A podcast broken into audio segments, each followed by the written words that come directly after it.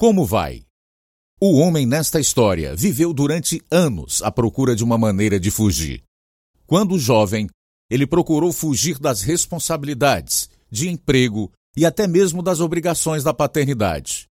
Mesmo quando ele ia para a igreja, ele se sentava perto da saída, pronto para fugir. Mas ele não precisa mais fugir, desde que entrou na porta onde seu coração, mente e vida tiveram as algemas quebradas.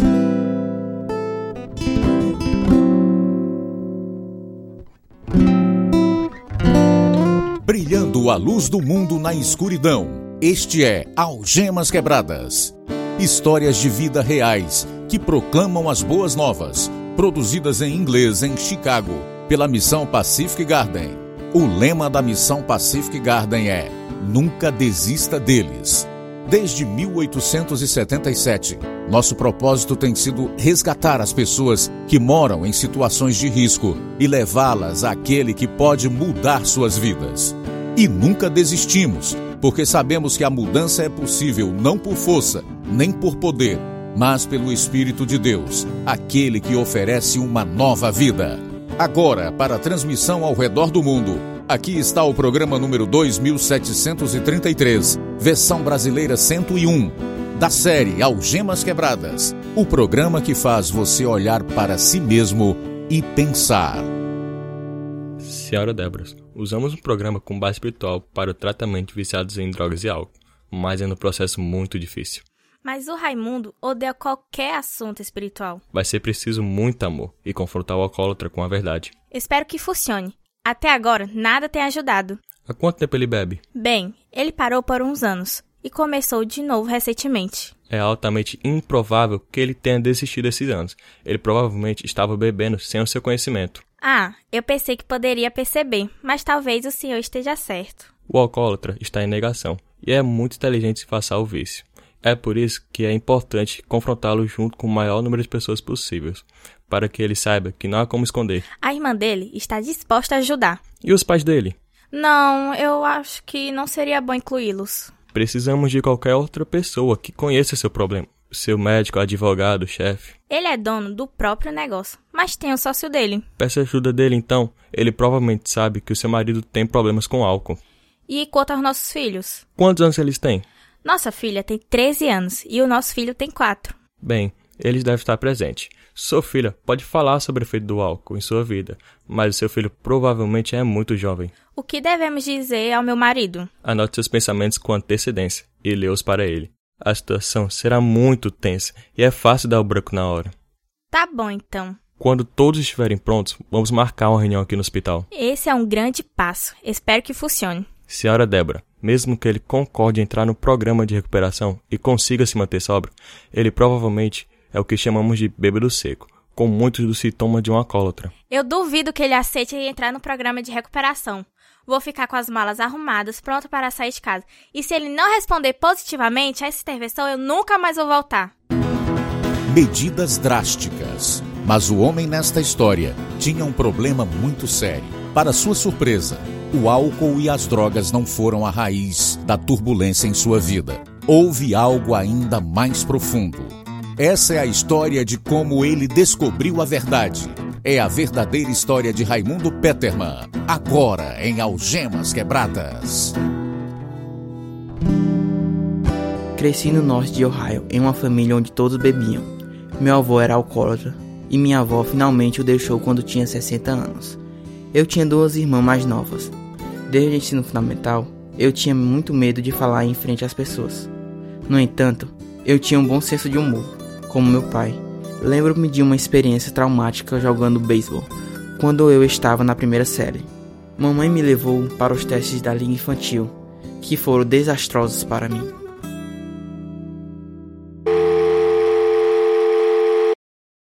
Oi, quem falando? Quem? Eu não sei o que fazer com Raimundo. Ele está chorando tanto que nem sai do carro. O que aconteceu? Nos testes de beisebol, ele não pegou uma bola fácil. E ele ficou devastado. Ele chorou o caminho todo de casa. Pois diga a ele para entrar dentro de casa. E quando eu chegar em casa, a gente resolve, ok? O que você vai fazer? Eu vou levar o cortador de grama para aquele campo do outro lado da rua e cortar o campo de beisebol na grama. Então vamos praticar arremesso da bola.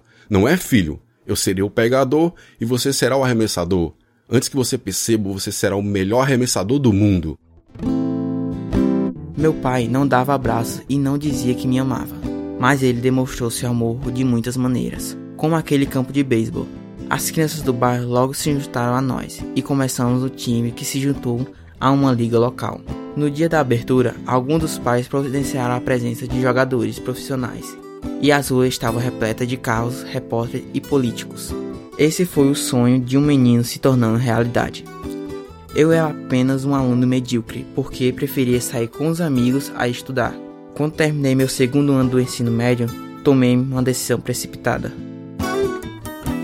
Você está desistindo? Por quê? Você só tem mais um ano, Raimundo. Eu não vou voltar. O diretor tentou me punir hoje.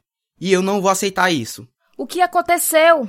Daniel e eu saímos da escola mais cedo com os mais velhos. O vice-diretor nos viu então voltamos. E por isso ele quer nos punir? De maneira nenhuma. Eu acho que você realmente vai se arrepender de ter desistido, Raimundo. Então você terá que conseguir um emprego. Tudo bem. Comecei a namorar Sherry, uma garota indo no ensino médio, enquanto trabalhava na siderúrgica local. Depois de um ano, fui convocado para o exército. Minha bebedeira já havia aumentado, mas me formei como o primeiro da minha classe e fui para a escola da Polícia Militar. Lá eu me formei entre os 10 primeiros e fui designado a um grupo de elite usando trabalho de alto perfil. Depois recebi alguns dias de folga e fui para casa. Olhe para você, meu filho. Roupa nova, todo bonito. Você tem que se vestir bem quando está fazendo a segurança dos generais, mãe. Você avançou muito rápido, meu filho. Estamos muito orgulhosos de você, Raimundo. Agora deixe-me tirar uma foto. Mais tarde, mãe. Eu tenho um encontro com a Sherry. Vou pedir ela em casamento. Você é tão jovem, Raimundo. Por que você não espera um pouco?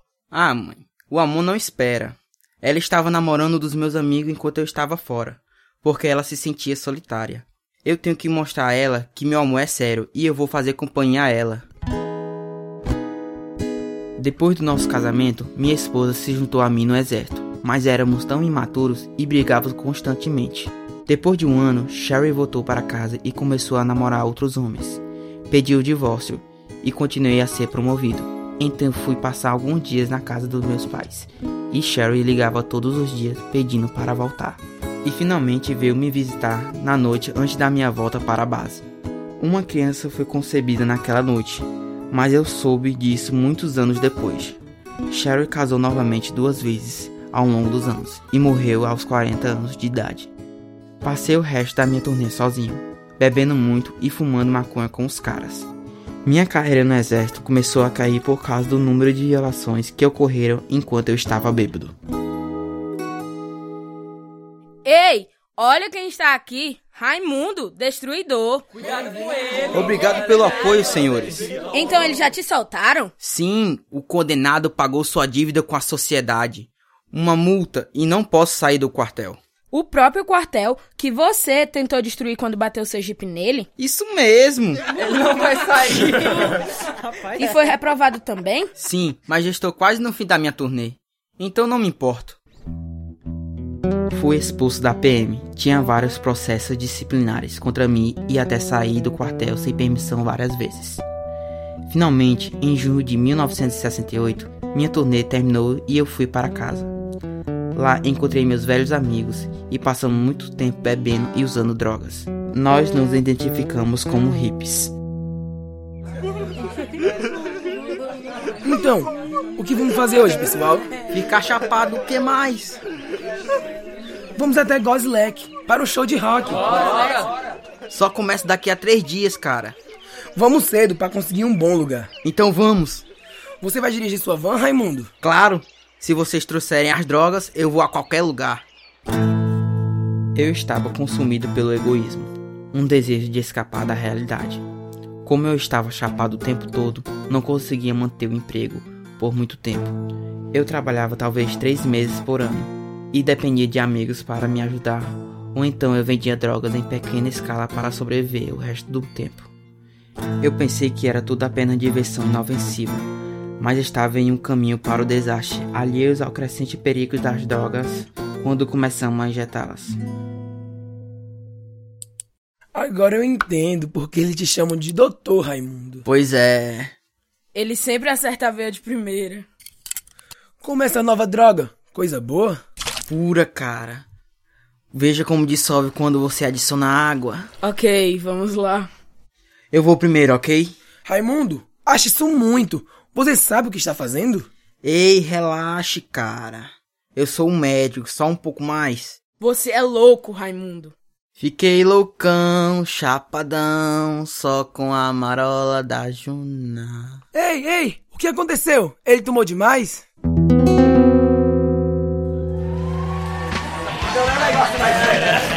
Uau! Esse ice é incrível, não é? Eu estou vibrando, é das melhores. Eu pensei que você estava em overdose. Eu podia te ouvir, mas não podia me ouvir e nem me importar. Assustador, hein? Eu vou te contar algo assustador. Uma vez eu encontrei alguns comprimidos na casa do meu amigo. Era do pai dele e parecia ser morfina. Morfina? Sim, então nós misturamos com água e injetamos. Nada aconteceu, então fizemos novamente. Ainda nada. Então tomamos uma terceira vez. 30 minutos depois comecei a tremer como liquidificador. Cara, da cabeça aos pés, eu tremia por 8 horas. Você foi ao hospital? Não, acontece que era remédio pro coração do pai dele. Você tem sorte do seu coração não explodir. Minha vida foi poupada muitas vezes, mas me faltou compreensão para ver o perigo. Certa manhã, depois de uma farra de três dias, estávamos a caminho para casa. Ei, Raimundo. Vamos parar e comer alguma coisa. Estou exausto. Vamos para casa. Você pode esperar no carro e a gente pega alguma coisa para a viagem. Pode ser, mas que seja rápido. É melhor escondermos a droga. Vocês são paranoicos? Deixe-o em paz. Ei, se você não quer ser preso, é melhor você escondê-las, Raimundo. Ok, ok. Já sei, vamos colocá-la no filtro de ar. Você pegou a Eva e a Speed que eu escondi debaixo do assento? Esqueça a Speed, cara. Está em cima do rádio lá na frente. Basta colocar a Eva no filtro de ar. Ok, está feito. Vá buscar essa comida. Vou cochilar um pouco. De repente, a polícia cercou meu carro. Uma mulher em um apartamento próximo tinha visto tudo e o chamou. Nada é tão assustador quanto ter algema em todos os seus pulsos, sabendo que você é culpado. A realidade da devastação do meu estilo de vida ficou evidente no rosto da minha mãe enquanto ela me visitou na prisão. Era tão difícil ver as lágrimas escorrendo do rosto dela, mas os quatro meses que passei encarcerado foram apenas o começo.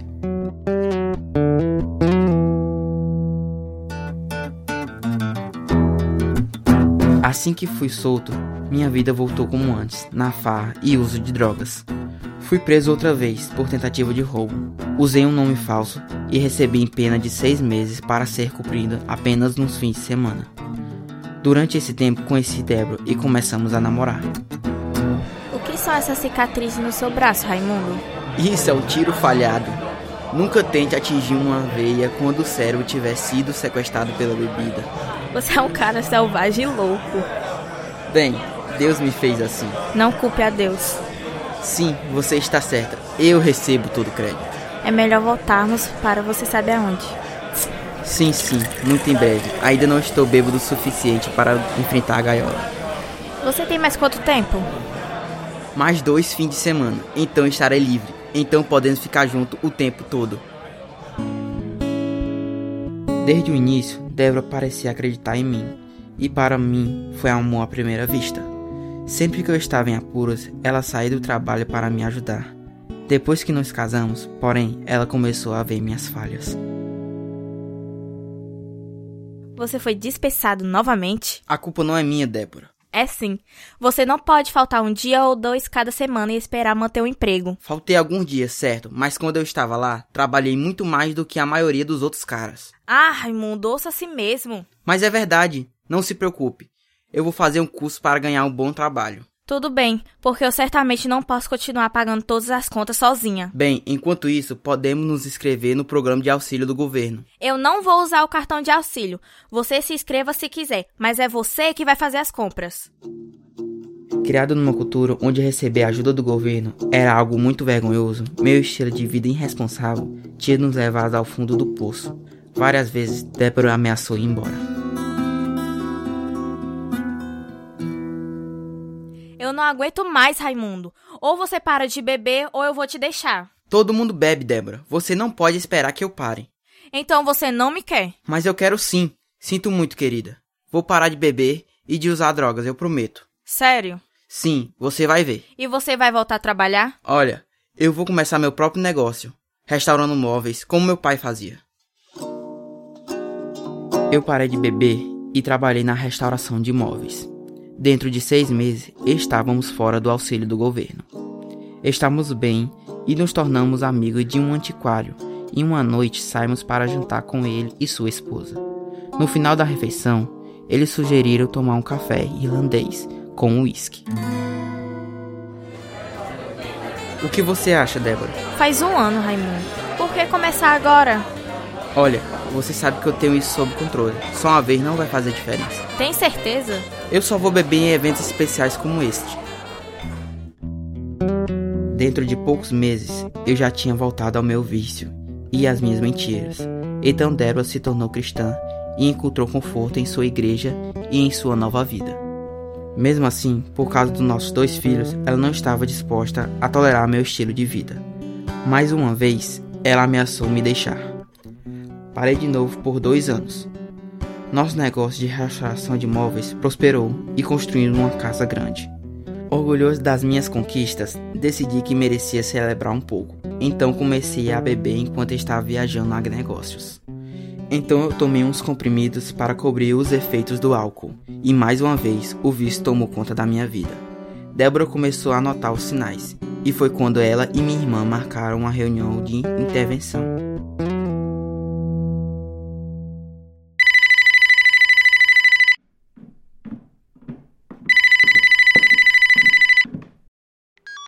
Raimundo falando, como posso ajudá-lo? Senhor Raimundo, este é o Hospital Regional do Oeste. Sim, o que é? Sua filha Laura sofreu um pequeno acidente na escola. Ela está bem e foi trazida para cá apenas por precaução. Mas precisamos de um pai para buscá-la e assinar alguns papéis. Certo, chego lá o mais rápido possível. Quando cheguei, fui levado a uma sala cheia de pessoas sombrias. Minha esposa, minha irmã, meu cunhado, meu advogado, meu médico, nosso parceiro de negócios e meus dois filhos estavam todos sentados em torno de uma longa mesa. Eu entendi que a história sobre o acidente da minha filha tinha sido inventada para eu ir ao hospital. E eu estava em apuros. Sentia vontade de sair correndo, mas achava que poderia manipular isso como sempre. Minha irmã foi a primeira a ler seus comentários sobre o meu problema com a bebida, e então foi a vez da Débora. Raimundo, estou aqui hoje porque eu te amo. Já passamos por tantas coisas juntos e lutamos com problemas antes e superamos. Eu realmente sinto falta da pessoa que você foi. Eu senti você se afastando aos poucos e de repente, a verdadeira pessoa que você é tinha sumido. Eu me senti tão traída e com raiva, eu deveria ter notado os sinais há muito tempo. Enquanto ela lia, surgiu dentro de mim uma raiva tão intensa por ela ter me colocado nessa situação, tinha um desejo de enforcá-la. Eu quero que você saiba que eu vou apoiar você se aceitar o tratamento por esse vício devastador. Se sua escolha for não, eu vou te deixar hoje. Eu te amo demais para vê-lo se autodestruir. Sei que tem ajuda disponível para todos nós e juntos podemos superar, mas a escolha é sua. Então nossa filha começou a falar e a convicção apertou o meu coração e quase chorei, o que eu não fazia desde menino. Quando ela terminou, nosso filho de 4 anos gritou: Quando eu vou ter minha vez? Eu o coloquei na ponta da mesa e ele disse: Quando você vai parar de beber e ser meu pai? Isso foi demais para mim. Tudo bem. Eu vou para a reabilitação. Você vai? Sim. Não quero perder minha família. Eu vou. Aleluia. Estamos todos apoiando você. Três dias depois, no meio da noite, percebi que meu estilo de vida não era normal e que tinha que mudar. Foi a primeira vez que reconheci realmente que tinha um vício em drogas e álcool. Terminei a reabilitação livre de drogas e álcool, mas emocionalmente sob seus efeitos. Mateus, eu lhe disse para brincar com essas coisas lá fora?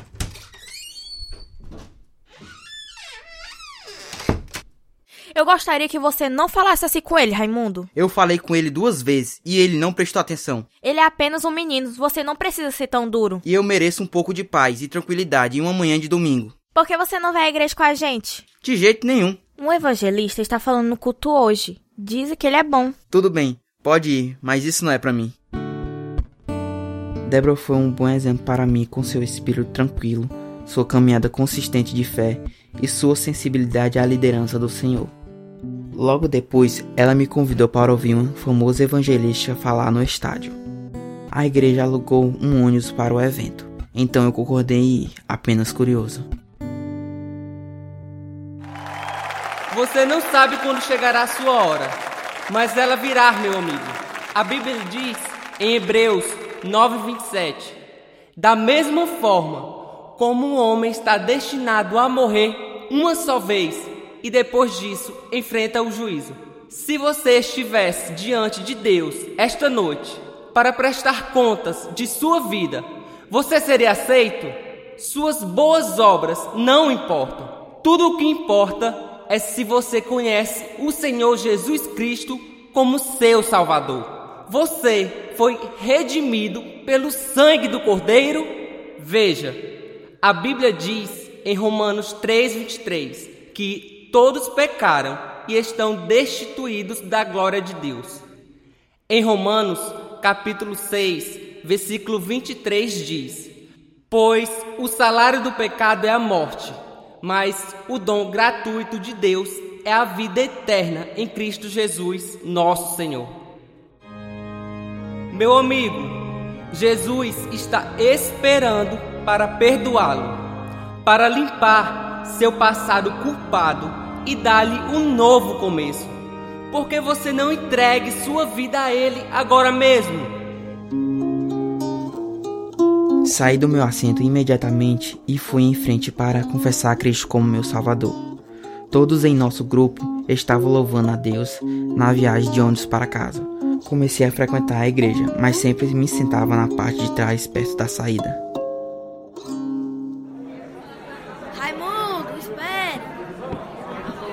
Oi, Técio. Como vai, amigo? Tudo bem. Você está dedicando tempo em oração? Todos os dias. Você está lendo a Bíblia? Eu tenho certa dificuldade com a leitura da Bíblia.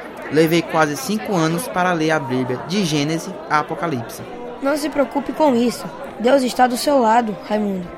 Ei, por que você não dá seu testemunho em algum momento? Não. Eu não gosto de falar em frente às pessoas. Fico muito tenso. Deus vai ajudá-lo com isso, Raimundo. Confie nele. Não, Técio. Eu não posso, ok? Ele não desistiu. Ele me pediu para participar de uma peça teatral onde eu não teria que falar, apenas ficar lá. Mas eu disse não. Por seis anos eu me sentei perto da porta da saída e nunca me envolvi em nada. Mas a palavra de Deus estava trabalhando em mim. Durante esses anos, meu pai havia morrido de câncer e eu não tinha coragem de falar a ele sobre a sua necessidade de salvação. Dei-lhe um folheto e pedi-lhe que o lesse, mas senti que deveria ter feito mais. Finalmente, uma noite eu me entreguei completamente ao Senhor e esse foi o começo da minha paixão por servi-lo. Então, em um domingo, o pastor anunciou um programa especial de música e testemunhos. Eu soube imediatamente o que deveria fazer. Tércio, este programa especial que está chegando, acho que o senhor quer que eu dê meu testemunho. Louvado seja Deus! Eu não vejo como isso pode acontecer. Tenho muito medo de falar em público. Apenas relaxe, Raimundo. Se você não se sentir levado a fazê-lo, quando chegar a hora, simplesmente não faça. Não, estou decidido. Eu não tenho mais escolha.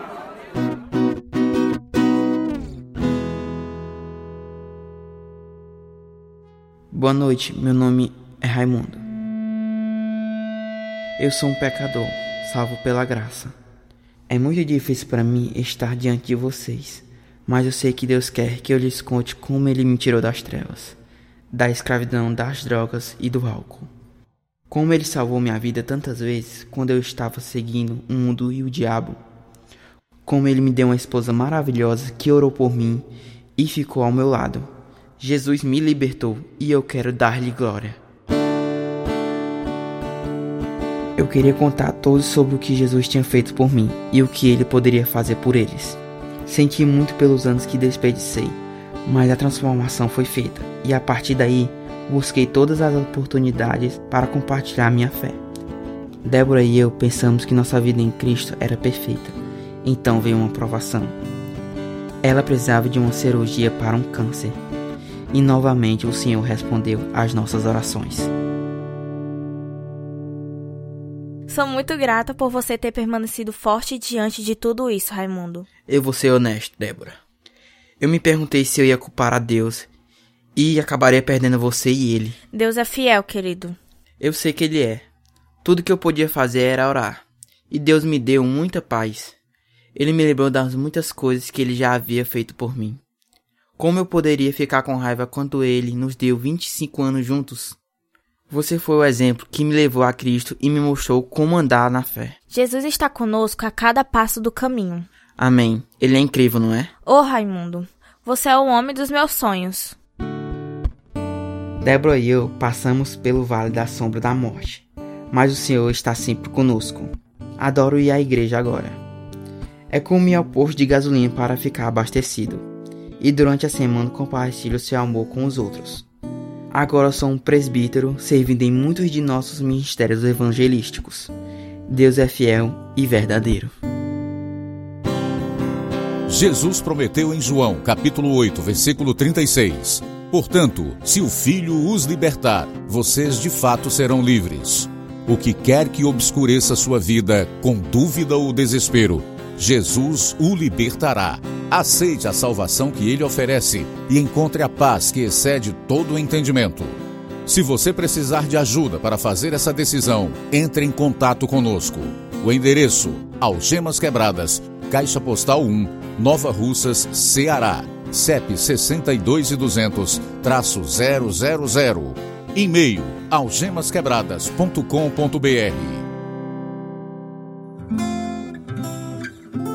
Este é o programa número 2733, versão brasileira 101. Participaram da verdadeira história de Raimundo Peterman, Roger Kelton, Fernando Jefferson, Victor Marx, Israel Hélio, Liuana Souza, Manuel Mota, Samuel Icro, Rebeca Aguiar, Ravi da Costa, Yasmin Rodrigues. Tradução e direção: Lina Gossen. Revisão: Pedro Henrique. Produção: João Lucas Barroso. Música: Ismael Duarte, Heriberto Silva e Wesley Silva. E eu sou Luiz Augusto. Algemas Quebradas é produzido pela Missão Pacific Garden para mostrar, através de histórias reais, que se a sua vida está vazia, ela pode ser cheia até transbordar. Por favor, nos escreva hoje. Nosso endereço nos Estados Unidos, Missão Pacific Garden, 1458, Sul Canal Street, Chicago, Illinois, 60607. Nosso endereço no Brasil, Caixa Postal 1, Nova Russas, Ceará, Brasil. CEP 62200-000. E o nosso e-mail é algemasquebradas@hotmail.com.